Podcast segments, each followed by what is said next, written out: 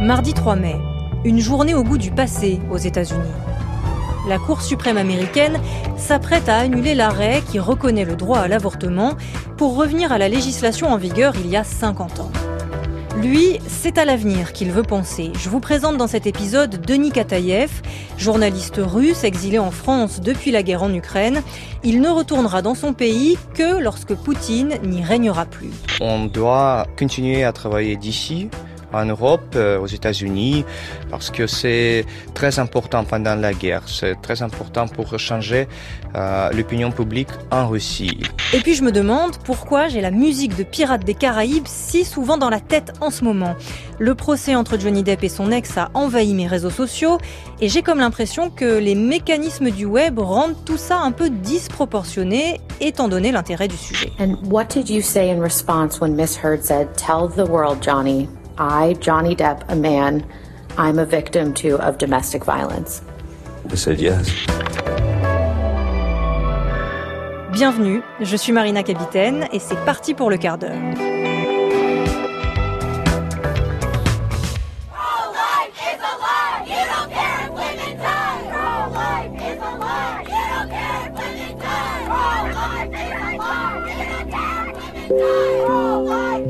Des anti-IVG qui manifestent côte à côte avec des défenseurs du droit à l'avortement. La scène serait presque cocasse si le sujet n'était pas si grave. C'était hier, devant la Cour suprême à Washington, suite à la fuite dans la presse d'un avant-projet de décision de cette institution au sommet du pouvoir judiciaire américain. Ce texte indique que la Cour est sur le point d'annuler un arrêt historique pris en 1973 et qui stipule que la Constitution américaine protège le droit des femmes à avorter. La nouvelle a provoqué une onde de choc aux États-Unis parce que même si le droit à l'avortement est déjà largement remis en cause dans ce pays, personne ne s'attendait à un recul aussi radical, m'explique Anne Desine. Elle est professeure émérite à l'Université Paris-Nanterre, spécialiste des questions juridiques aux États-Unis. On avait pu penser qu'il y aurait un grignotage de façon à moins protéger le droit à l'avortement. Mais si c'est le texte celui qu'on a vu là, qui est le texte de la décision finale, il y a bien un revirement de jurisprudence et on a une division des États-Unis. On aura les États de la ceinture de la Bible au sud, dans lequel il sera très très très difficile d'avoir accès à un avortement, même si en théorie il y aurait droit à l'avortement jusqu'à 15 semaines, et puis les, les, États de la côte Est, la Californie, etc., dirigés par des démocrates, où ça demeurera un droit reconnu, mais il n'y aura plus de protection fédérale du droit à l'avortement. Un droit à l'avortement à la carte, État par État, comme il y a un demi-siècle. C'est un avant-projet qui peut encore être discuté, débattu jusqu'au 30 juin et qui reflète en tout cas le rapport de force entre partis politiques aux États-Unis. Les démocrates crient au scandale, les républicains se réjouissent de ce projet et depuis le mandat de Donald Trump qui a fait entrer trois magistrats, la Cour suprême est acquise au courant conservateur. Il est représenté par six de ses neuf juges.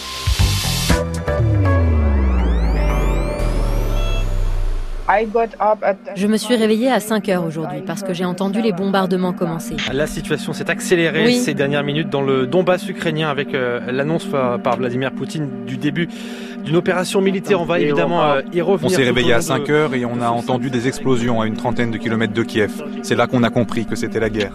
Le jeudi 24 février 2022, comme aujourd'hui, je remplaçais Céline Aslo au quart d'heure. Ce matin-là, en me réveillant et en enlevant le mode avion sur mon téléphone, j'ai vu une pluie de notifications arriver et, pardon pour le langage, mais je me suis dit, putain, c'était la guerre en Ukraine.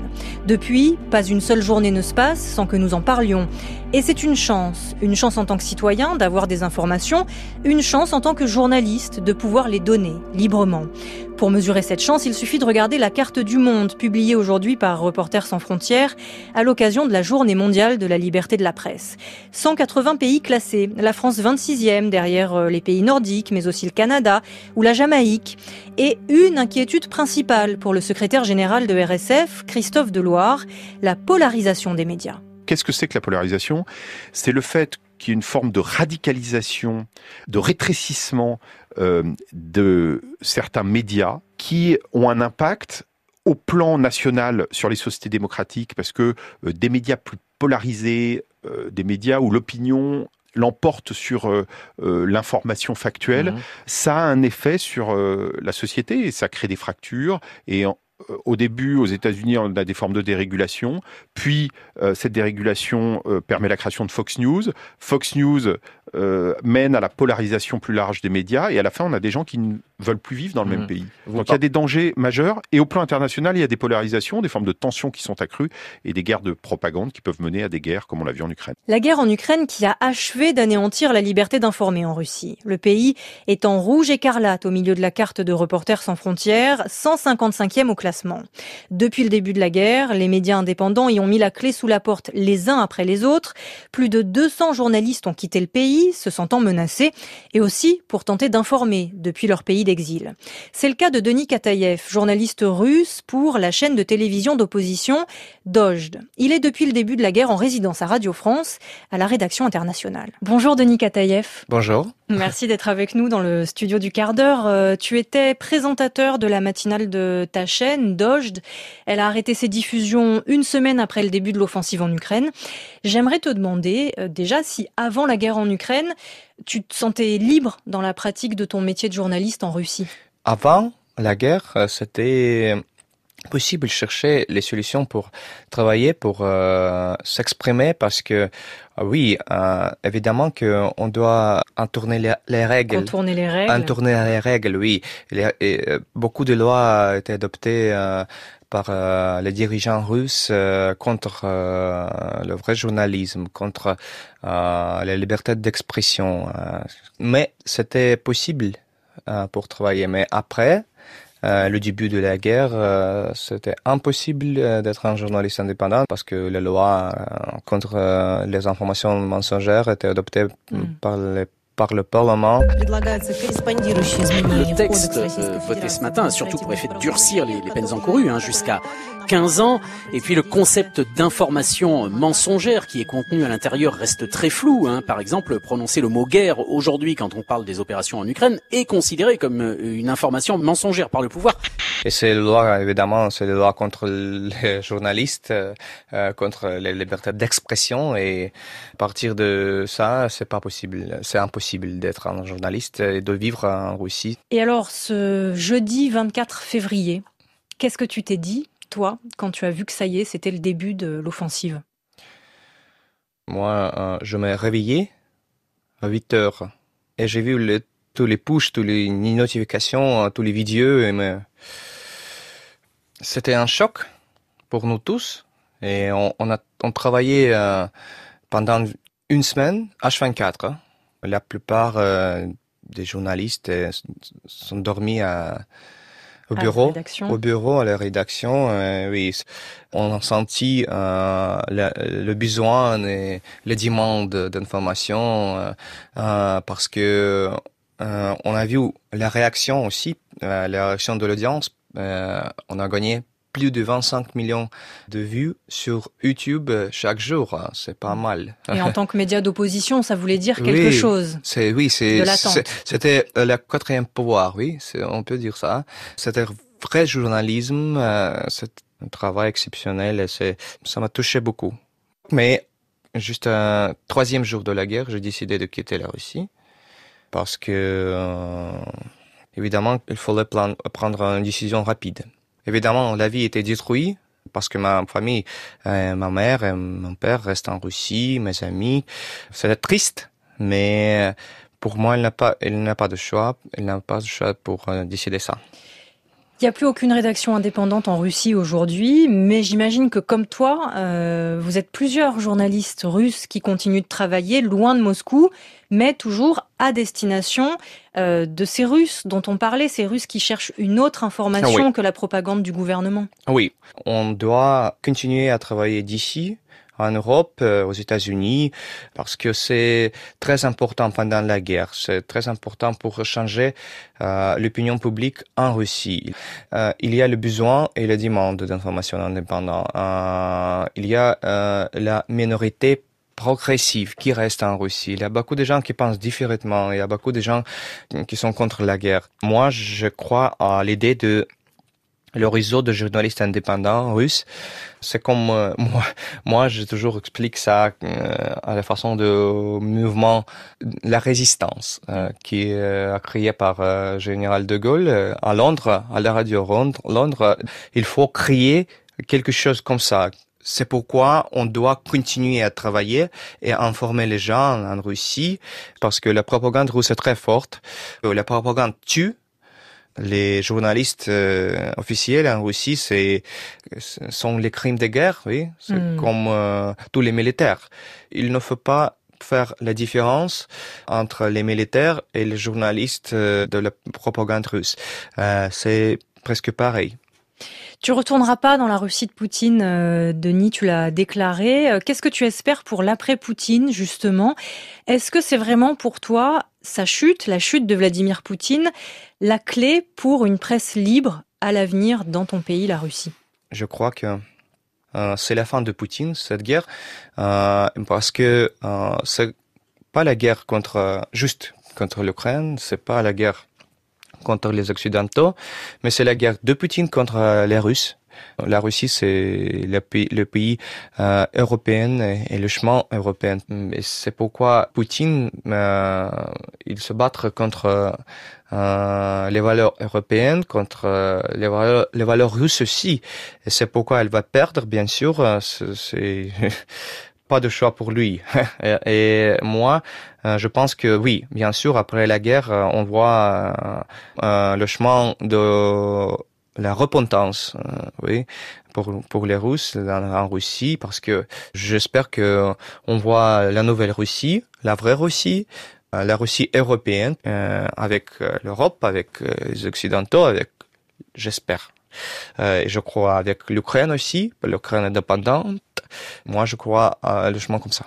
Un fonds de soutien aux journalistes russes exilés a été créé par Reporters sans frontières et avec cet argent, un projet de Novaya Gazeta Europe a été lancé. Novaya Gazeta, ce journal russe indépendant dans lequel six journalistes ont été tués au fil du temps et dont le rédacteur en chef, Dimitri Muratov, a été l'an dernier coloréat du prix Nobel de la paix.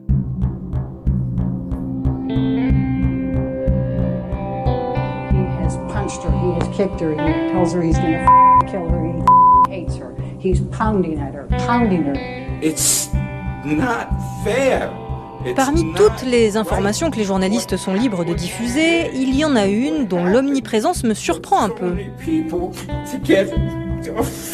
Le procès qui oppose Johnny Depp à Amber Heard. Ex-époux et tous deux acteurs, ils se retrouvent dans un mauvais feuilleton judiciaire qui en est à peu près à mi-chemin. En tout, six semaines de grands déballages à coups de vidéos, messages audio, textos d'insultes et détails sur la vie intime des deux stars qui s'accusent mutuellement de violences conjugales. Oui, ce sont des stars et la passion américaine pour les procès de People, ce n'est pas nouveau.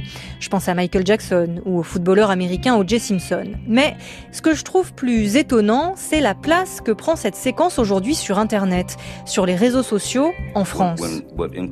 Mon principal centre d'intérêt en ce moment, le procès Johnny Depp versus Amber Heard. Il surpasse toutes les séries Netflix que j'ai pu voir dernièrement. Le procès de Johnny Depp fait trop mal au cœur. L'audio où son ex-femme avoue l'avoir frappé, c'est terrible. Amber est la victime ici, pas Johnny Depp. Justice pour Amber Heard. Des messages comme cela inondent mes timelines depuis des semaines. Mais finalement, je me demande si ça témoigne d'un réel engouement des Français pour cette affaire. Il s'agirait plutôt d'une bulle Internet, m'explique Vincent Manilev. Il est streamer spécialisé dans la culture web et auteur du livre YouTube derrière les écrans leur vie est euh, détaillée de manière très précise euh, en direct sur YouTube. C'est-à-dire que vraiment n'importe qui peut avoir accès à ces informations euh, et commenter même en direct dans le chat ce qui se passe. Donc c'est c'est quelque chose d'assez d'assez nouveau et, et, pour les gens passionnés par la vie des, des stars, c'est un moment particulier, je pense. Ouais, c'est un, phénomène dans le sens où il n'y avait pas eu de retranscription en direct d'un procès dans ces conditions avec, comme vous le disiez, la possibilité, euh, par exemple, de, sortir des extraits pour les repartager sur d'autres plateformes, de créer des mèmes, euh, en fait, de d'appliquer les codes du web et les codes de la viralité d'Internet à un procès médiatisé. Oui, voilà. En fait, les gens, en voyant la, passion euh, qu'il y a pour euh, ce sujet-là, vont euh, très facilement faire des captures écran, guetter la moindre réaction d'Amber Heard ou de Johnny Depp, en extraire la vidéo, calquer ça avec tous les codes des TikTok qu'on voit aujourd'hui, faire des compilations, des best-of, des compilations de moments drôles entre guillemets, hein, comme les, gens les présentent, et bah gratter entre guillemets énormément de visibilité par rapport à ça. Hein. Juste pour donner un exemple, il y a un hashtag sur TikTok qui s'appelle Justice for euh, Johnny Depp. Il y a actuellement 6 milliards, plus de 6 milliards de vues sur euh, toutes les vidéos qui euh, utilisent ce hashtag, ce qui est vraiment énorme.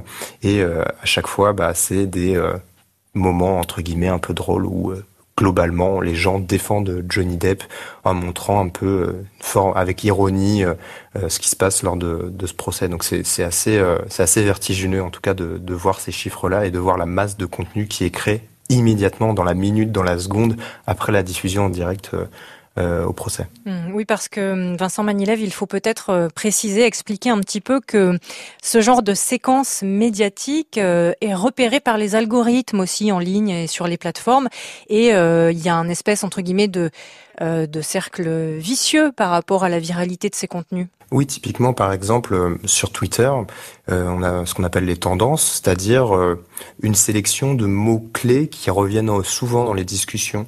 c'est-à-dire que, bah, selon les sujets d'actualité qui sont discutés sur Twitter, bah, on va retrouver dans cette, sur cette, cette encart tendance, bah, ce qui est, ce qui est le plus viral aujourd'hui et régulièrement ces derniers jours, ces dernières semaines, on voit le mot Johnny, par exemple, pour, pour Johnny Depp. Et donc, Twitter, de par sa construction, nous amène à cliquer sur euh, sur ça et à voir ce qui s'y passe et donc à tomber sur des vidéos, des compilations. Sur TikTok, c'est encore plus exacerbé parce que TikTok, son algorithme, en fonction des vidéos qu'il vous euh, envoie sur votre euh, timeline principale, sur votre en gros fil de, vidéos qui se succèdent et que vous scrollez euh, des fois de manière un peu euh, indéfinie, eh ben il suffit que vous intéressiez à une vidéo un peu virale sur Johnny Depp, que vous la likiez, que vous la partagiez à, des amis, et eh ben l'algorithme va comprendre ça, va peut-être vous en suggérer encore d'autres, et plus vous tombez là-dedans, plus ça va devenir quelque chose d'extrêmement présent euh, dans les contenus qu'on vous propose. La démocratie du plus fort est toujours la meilleure. C'est comme ça. La démocratie du plus fort est toujours la meilleure. Et si finalement le pendant de la liberté d'informer, c'était la liberté de s'informer, sans se faire dicter ses choix par les géants du web Toute l'équipe du quart d'heure et moi, on vous donne rendez-vous demain pour un nouvel épisode de ce podcast, garanti 100% sans algorithme. Journaliste incarcéré journalistes assassinés, les voix des sans-voix tuées, tout ça doit changer.